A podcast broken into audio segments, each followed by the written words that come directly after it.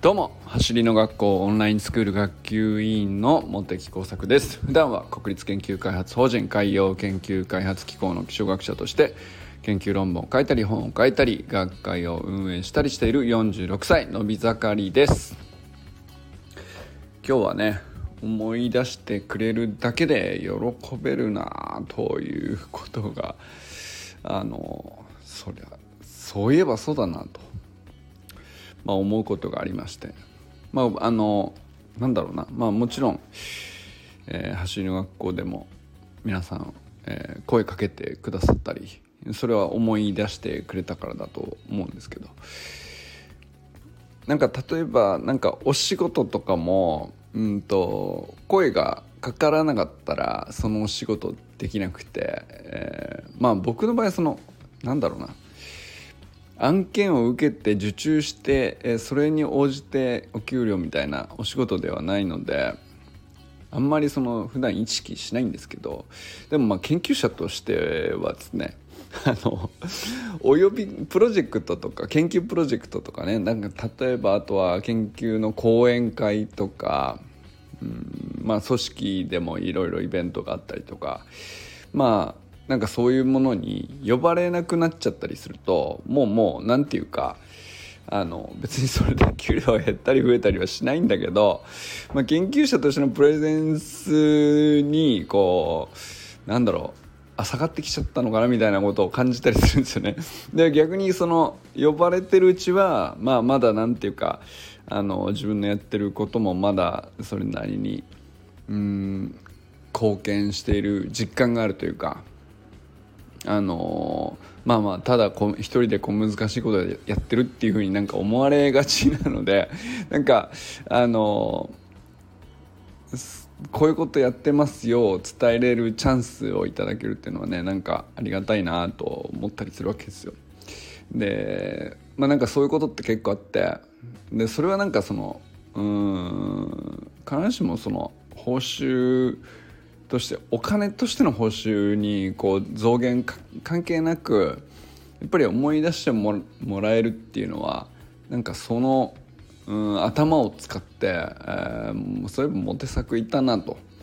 あのそれはそれで何て言うかその人の脳みその資源を一応ちょっとでも使ってくださったわけでまあこれは結構ねあのありがたいことなんだろうなとあんまり考えたことなかったんですけどそこがなんかちゃんと感謝できてなかったかなと思ってですね。なんか当たり前じゃないんだよっていうね。あのまあ別に誰かに怒られたわけじゃないですけど。なんかそれはちょっとうん。まあ走り学校とかだとやっぱりなんかこうみんな優しいんで恵まれちゃってるからあのなんていうかすぐ声かけてくれるみたいのがちょこちょこ起こるんで。あのそのありがたみをね改めてちゃんと何て言うか確認じゃないんだけどうん持った方がいいなっていうね。まあなんかそんな感じのことをこうふわっと思ったっていう、まあ、そんな感じのことなんですけど。あのまあそれでね、えー、まあ思い出してもらえるだけでねあ結構嬉しいもんだなっていうことをふっと思った時にこれは逆になんだろう。普段、うん、なかなかその本当はお伝えした方がいい感謝とか、えー、伝えた方がいい人に何だろうな。あの伝わるかどうか分かんないけどちゃんと思ってるかなって言ったらそれはなんかうん。ちゃんとしてなかったかもっていうね。そんなことが思ったりして。でちょっとね、まあ、だからそこでですねオンラインスクール生にあの何て言うか僕がこうあんまりできることはないないんだけど別に講師でもないので。なんだけどなんかたまにね最近そのインストラクターじゃないんだけど僕のあのインスタの投稿にですねうんと「アットモテ作」のタグをつけてえっと、皆さんのトレーニング投稿をあのやる時にねあのこんな風に今日はやりましたっていうのを僕のタグをつけてわざわざ投稿してくださる方が何人かいて それってなんか僕のこと思い出してくださったわけですよね。なんかそれはありがたいことだなと思ったんだけどあんまりお返しできてないかなと思ったんであのちゃんと思覚えてます。覚えてますってちゃんと言おうっていうね、まあ、なんかそんなことを思ったっていう話なんですよ。でまあ、全員が全員は言えないんですけどあのそうだな。あのちょっとね昔からいろいろたどって、まあ、こういう人がいろいろ支えてくれてうんと今のオンラインスクールがあるっていう話に関わる人をねちょっと話してみようかなと思っております。まあその最近ねその周平さんととか友人さんととか 夏香さんととか そのな最近仲良くしてる人の話はねこうしょっちゅうしているんですけど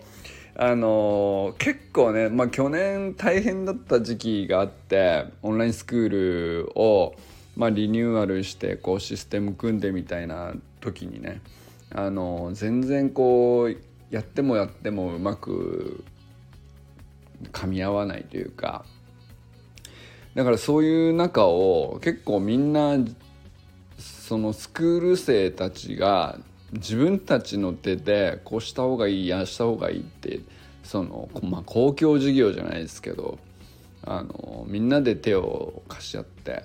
あの何ですかね何だったら学園祭のノリで だってさそのオンラインスクールってサービスをお金を払って受けているわけなのでそれのねなんかこうした方がいいああした方がいいじゃあここ俺が担当するから作っとくからみたいなのってさ すげえ不思議な状態だったんですけどでもそれをやってた人がいて今の仕組みになっているのも間違いなくて、まあ、なんかその辺ねあのちょっと思い出話っぽくなっちゃうかもしれないけどあの思い出せる人の話をしてみようかなということですね。あの例えばなんですけど、えー、結構去年の今頃ぐらいまでかなあの芦田大志君っていう今ね学習院の、うんと、野球部の子なんですけどあのまあ本当にね彼は野球部のバリバリのその部員なので、えー、当然ね野球の練習自体がめちゃくちゃ大変なわけですよ。その半端なレベルの 野球あの選手じゃないので大学野球ってまあやっぱりなんだかんだ言ってすごいじゃないですか。でまあそれをやりつつまあもともとはねその野球で、えー、足を生かしてっていうプレーをやりたいからっつって走りの学校に入ってきてまあ今でもねもちろんそのレーサーズとかいろいろなとこで関わってくれているんだけどあのー当時はねとにかくオンラインスクールがあのこうなんていうか流れを作るっていうのがすごく苦労しててでそこをすごく芦田君が手伝ってくれてたんですよね。でまあなんか本当になんていうかな あの自分はスクール生としてお金払いつつあの死ぬほど野球部で練習して でなんかバイトしてでねあのもうギリギリの中ででなおかつでも足も速くなりたいからオンラインスクールでしっかりやりつつでインストラクターのとかもね受講してましたし本当にねあのそういう中であのめちゃくちゃ時間と頭とね持てるものリソースというか彼が持っている残りのリソースほぼほぼ全部注いでくれたっていう時期があったんですよね。まあ、なんかそこは本当に改めて思い出すとねあれなかったらもう 俺ら終わってたな まあそれぐらいねやっぱり、まあ、そういう人が本当に一人一人いるんですよね。まあもちろん芦田君だけじゃないんだけど、まあ、あとは浜口さん浜口義美さんっていう方は、まあ、これ彼はその僕と同い年ぐらいで、まあ、いい大人なんだけど、まあ、個人事業主をやられてて、まあ、かなりその、うんと、ビジネスっていう意味ではすごいご経験があってあの僕なんかはねその橋の学校の何がいいのっていうところに関しては結構その自分でトレーニング他の人よりもやってた方だ真面目にやってた方だったから、まあ、そこに対してはなんかこの順番でやるのがやりやすいみたいなこと言えるんだけどまあなんだろうな。ビジネスの視点で、まあ、例えば経営者としてど本当はどういうふうにサービスを届けるのがいいのかとかお客様ってこういうふうに対応しないとまあやっぱりただ思いだけではあのやっぱりミスが起こっちゃったらご迷惑をおかけしちゃうんでやっぱりそれをどうやって減らすのかとかっていう基本的な流れっていうのかな。まあだからその辺ってその学園祭っぽいって言ったってさそのやっぱりそのある程度プロの目があったないとなかなかねそのうちはノリになっちゃうし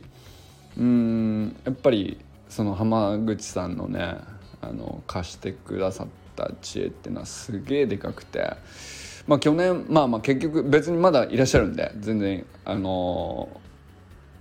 なんていうか 過去やってくれたみたいな話ではないんですけど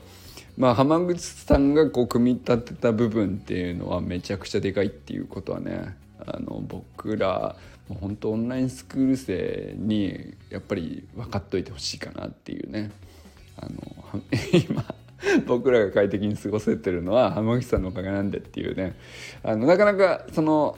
僕と違ってあんまり表に出てくるポジションじゃなかったんです。本当ず一番目立たないところの仕組みを作ってくださっていたんで。なのでその僕なんかはなんかこの作業をお手伝いしましたとかつってこうおしゃべりするじゃないですか。そうすると「ご苦労様です」ぐらいな感じでこう皆さん言ってくださるんですけどだからまあ裏でちょっとボランティアでお手伝いなんて僕のはもう全然可愛いもんででも浜口さんのやってたことっていうのは本当に誰も見えてないところだけど一番その大事な土台っていうかここの土台あの緩かったら全部上に乗せたもの倒れちゃうからっていうようなところですね。だからまあちょっと具体的に説明するのは逆に難しくなっちゃうんだけどでも本当に基盤に近い部分というかオンラインスクールのねまあそういうところだからあとはそうですねまあ皆さんにこう毎週週間メニューがメルマガでお届けするっていう仕組みになっているんですけど、まあ、ここを組み立てたのが浜口さんですね。まあ、このメルマガをステップで配信していけばなんとかなるんじゃないっていうまあ、アイデアから出発して、まあ、それを契約して、このサービスでこういうふうにやっていけばいいんじゃないかっていう試行錯誤があるんですけど、まあ、それは基本的に浜口さんが、あの組み立てていると。でまあもともとねその浜口さんの個人事業主としての、まあ、ビジネスももちろんあって、まあ、そこでのご経験があるからっていうこともあるんですけど、まあ、だからそこにうんと、まあ、かなり僕らはねそれあじゃあ浜口さんがそういうお仕事されているわけだし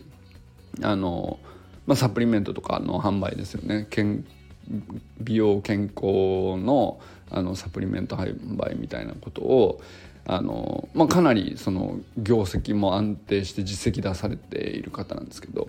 まあ、そうすると僕らもなんか安心してあじゃああのなんていうかや同じ作業をやるにしても、まあ、なかなかの公共事業だったのでそこってさなんかあのそうだななんか初めてやる時ってこの労力使って本当に成し遂げてみんなに喜んでもらえるのかみたいなんで全くもう先が見えない時期やったんですよねほんと去年の今頃まだそんな感じだったんですよ。でそこってやっぱりそれこそねそのビジネスの先輩じゃないですけど大先輩ですよね。まあ本当に昨日も先輩の話しましたけど、まあ、浜口さんみたいな先輩がいなかったらここ超えれてないなっていうところは本当何段階もあって、まあ、それであの今の形があるっていうことなんですよね。そうですねあとはまあミッキーとか奈くんとかね最近も あのちょいちょい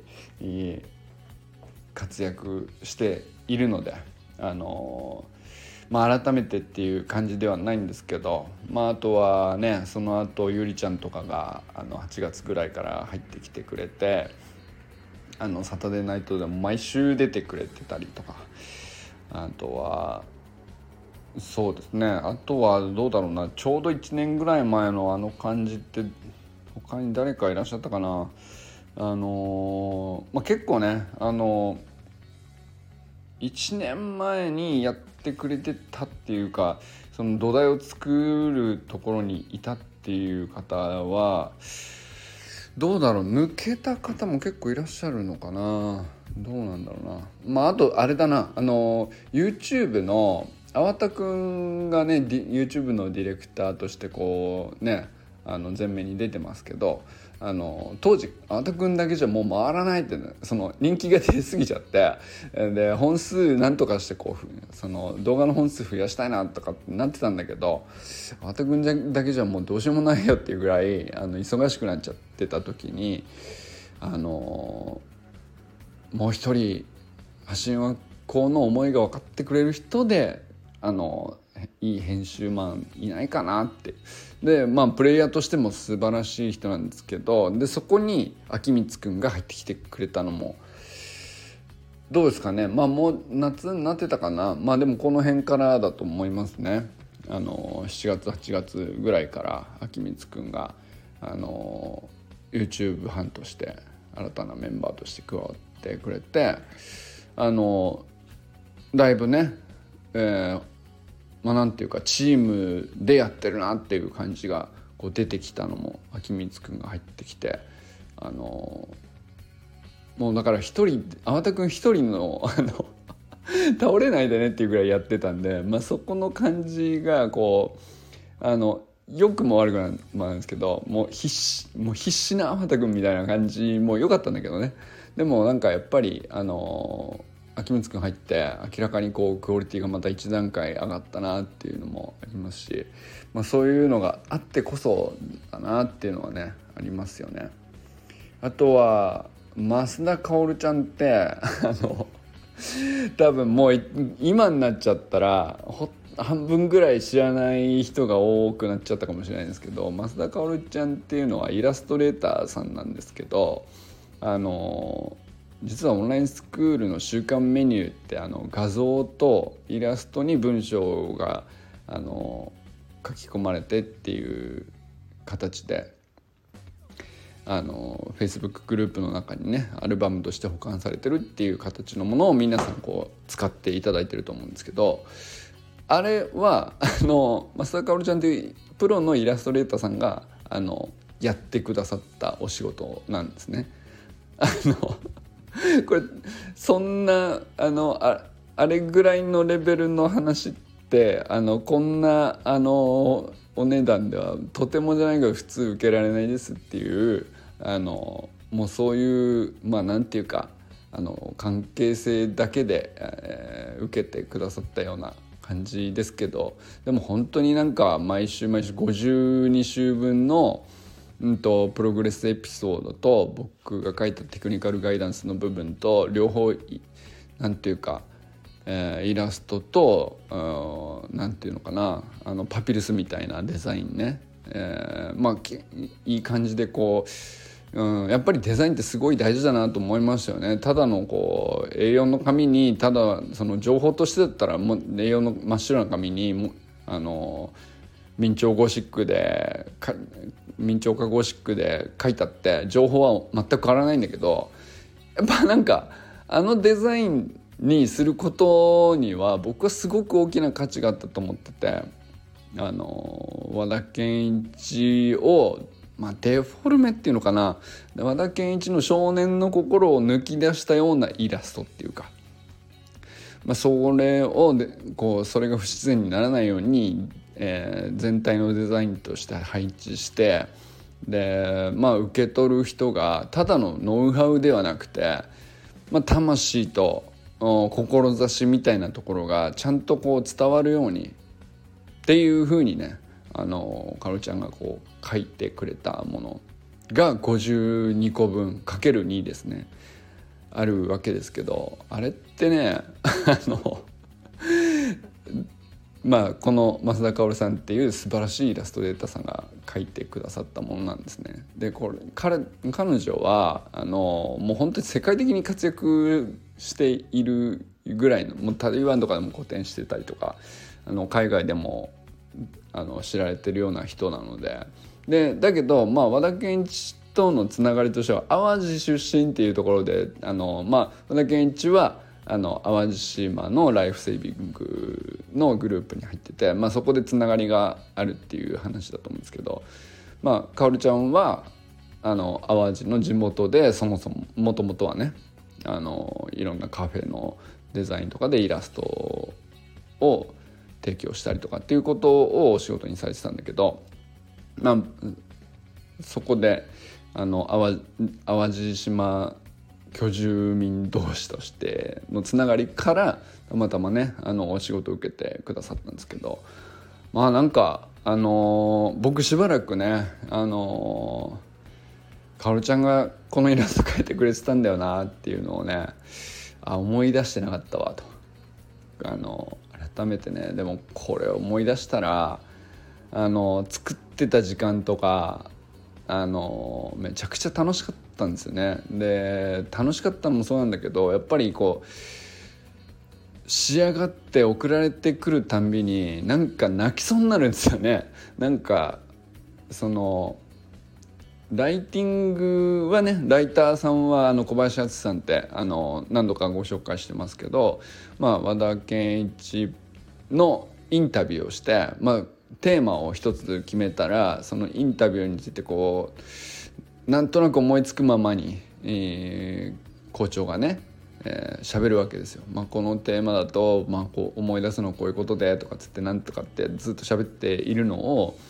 あの小林幸さんはその時どういう感情だったのかとかその周りにいた人ってどういう反応だったのかとかっていうふうにこうなんていうか絶妙なインタビューをかけていってということはこのエピソードにはこ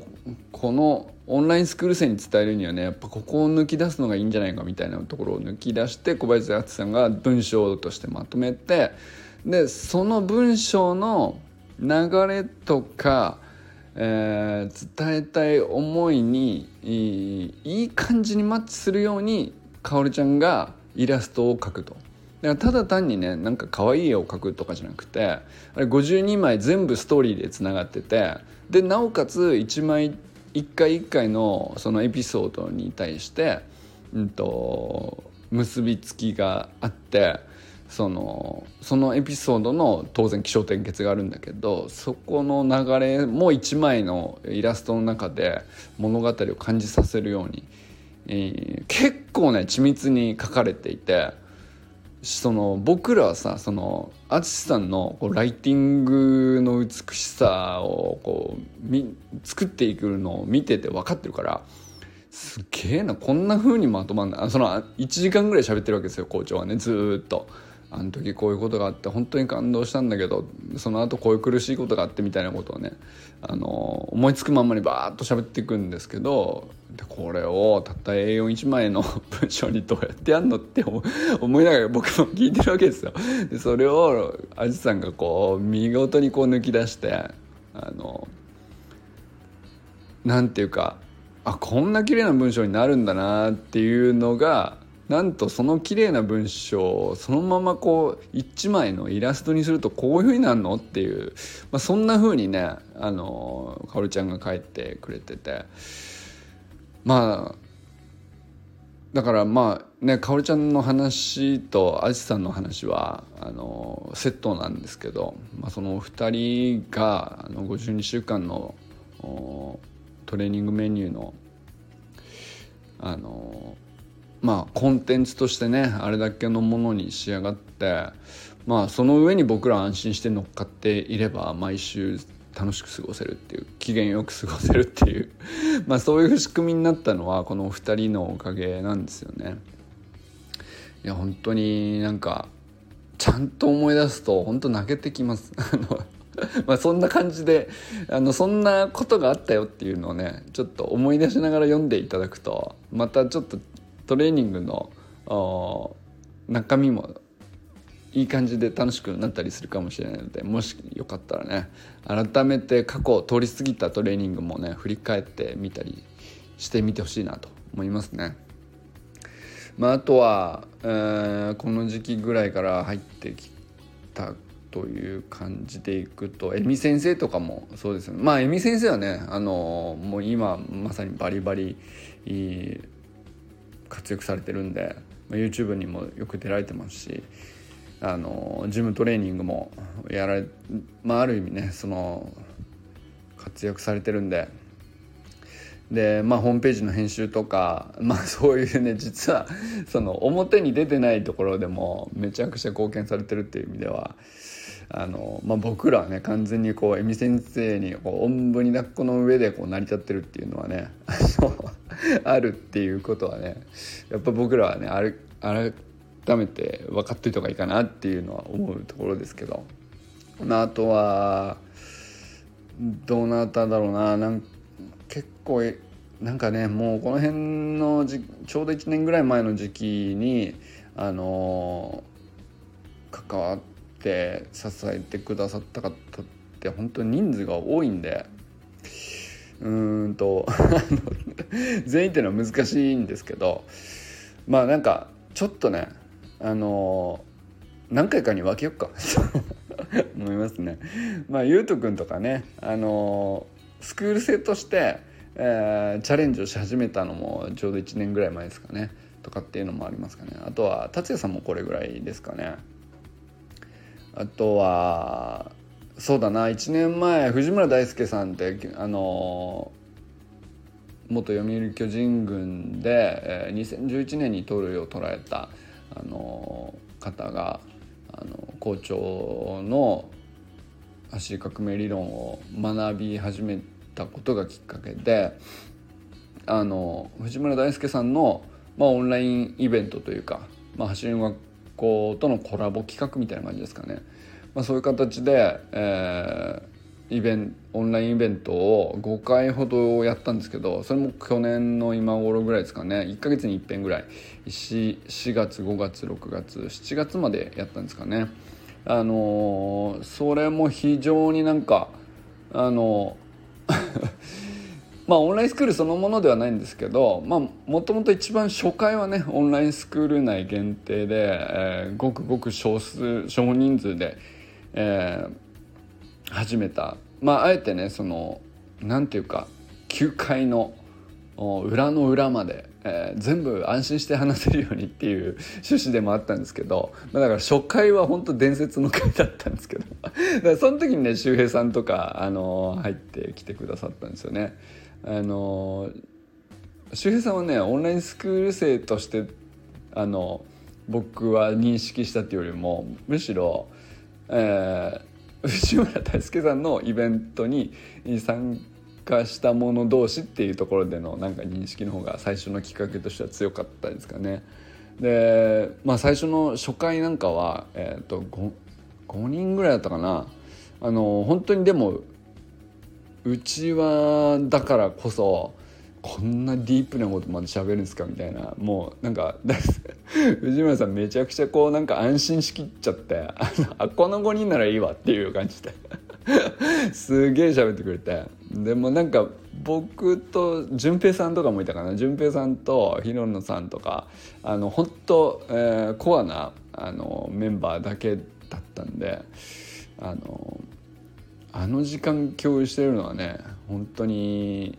貴重だなと今思い出しても思いますよね。もう絶対外では言えないようなこと言ってましたからね。もう俺らだけの秘密みたいな。まあでもそれが徐々に、うんとまあ、オンラインスクール生以外にももうちょっと開いてもいいかなってなってって3回目4回目って、ね、20人ぐらいまで参加者増えましたからね最後。で7月であの一旦まあちょっとシーズンオンに入、えー、藤村さんも巨人軍の職員として、えー、結構忙しくなられたんで一回打ち切られましたけどまあでももともとはこの音声 配信っていうことを始めたきっかけそのものがね実はこの藤村大輔さんなんですよね。でまあ別に頼まれてないんですよ藤村さんが何も頼まれたとかじゃないんだけどあのー、藤村さんのイベントが僕はめちゃくちゃ好きすぎてこれ絶対みんな来た方がいいからあのー、告知をしようと思って。でまあテキストでいつも通りね Facebook の記事とか Twitter とかで流してはいたんだけどなんかそれだけもなんかなっていうなんかそのあのディープな感じをお伝え雰囲気を伝えるのがなんか文章だとこういまいちだなと思って。でそのイベントの感じでこんな感じだったよっていうのを喋りで興奮そのままにこうイベント終わった直後ぐらいのテンションで、えー、喋って伝えたらどうなるのかなと思って始めたっていうのが実はこの音声配信を始めたきっかけが実は藤村さんだったっていうね、まあ、そんな感じですね。まあ、それぐらいでも本当に藤村さんの話ってすごく謙虚なんですけどあのめちゃくちゃ意志も強くてあのポリシーもすごく軸がはっきりしてる方っていうかでそれがこうなんていうかあの嘘がないっていうなんていうかあの長いものに巻かれろ的な要素があの1ミリもないことにすがすがしさを感じるっていうかね。なんかすげえなその読売巨人軍でそれできる人がいるんですねっていうぐらいだって読売巨人軍ですよ天下のっていうね。まあなんかあのスター集団の中であのあれだけ、えー、ねもう周り何億年俸何億円みたいな選手ばっかりの中でさでまあ、球団としてもそうだし周りにいる選手もスター選手ばっかりだしっていう中でで藤村さんってそんな体が大きいわけじゃないし、うんとね、そのバッティングがずば抜けたりとかっていう武器ではない中で、えー、でもとそういう選手として誰もこう初期の頃ねあのダークホースだったわけで注目されていない時代にいきなり盗塁を取られたんですよね。でその時ってどういうその経緯があったのかってやっぱり絶対その理由があるはずででそのまああのもちろん、うん、努力されたものってたくさんあると思うんだけどやっぱりなんか考え方とかあのポリシーの軸のまっすぐさとかっていうのは本当こういうところで大事なんだなっていうのをねあの具体的なエピソードも交えて本当何回もお話しくださっててでそれに僕らもう夢中になっててあのだからまあ参加者はねもう毎回やるたびに必ずリピーターリピート率100%だったんですよね。新規メンバーが増えるたんびにねあのマジかこれすげえってなってたっていうねなんかそういう感じでしたけどでもそんな感じだったからこそ僕はこの音声配信を始めようと思えたっていうのはね本当に大げさじゃないっていうでもまさかそれが1年続くとはねっていうね話ですけど。そうですね。そういえばもう一周気づいたら1周年過ぎてましたね。この音声配信を始めて1周年が過ぎてました。あおめでとうございます。僕がこんなことを毎日ね365日やり続けるとはあのこれはね藤村さんのおかげですね。ということで今日はねちょっと長くなっちゃいましたけどあの思い出す出してくれるだけでね喜べるなってことを感じたことをきっかけにねいろんな感謝を伝えようと思っていろんな人のことを思い出してみるっていう回になりました。結果的に。まあでもねあのそういう人だけじゃなくて本当にいろんな人があのこのオンラインスクールなり走りの学校そのものをねまあなんていうかうーん自分たちの手で作ろうとして作ってきた部分っていうのがめちゃくちゃでかいんですよね。あのそれはその表舞台に立っている人だけでは必ずしもないっていうところはねなんか改めて話してみるともう感謝しかないなっていうねあのあの人たちいなかったら絶対これないよなっていうことばっかりなんですよね。うん、でもでそれが本当に、うんと、ささやかなことかって言ったら全然そんなことなくて もうほんと根幹にかかったりするっていうね。いやでも本当に自分たちの手で作っているっていうのはめちゃくちゃ大事で、まあ、僕らは結構その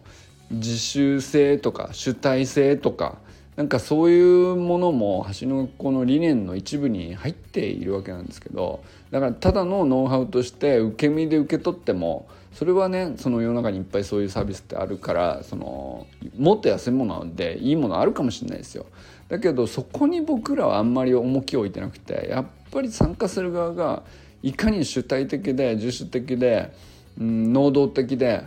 で自分の成長に対しては自分で責任を持ってってっていう軸のある人たちがあの走り革命理論に、えー、を使ってですね、まあ、軸をさらに強く太くするためにこそあのこのコミュニティに参加してるっていうところがねやっぱり本当にこのこれからもめちゃくちゃ重要なのかなと改めて思ったりしました。ということでちょっと1周年記念っていうことでねちょっと長くなっちゃった。ということでこれからも最高のスプリントライフを楽しんでいきましょう。 vamos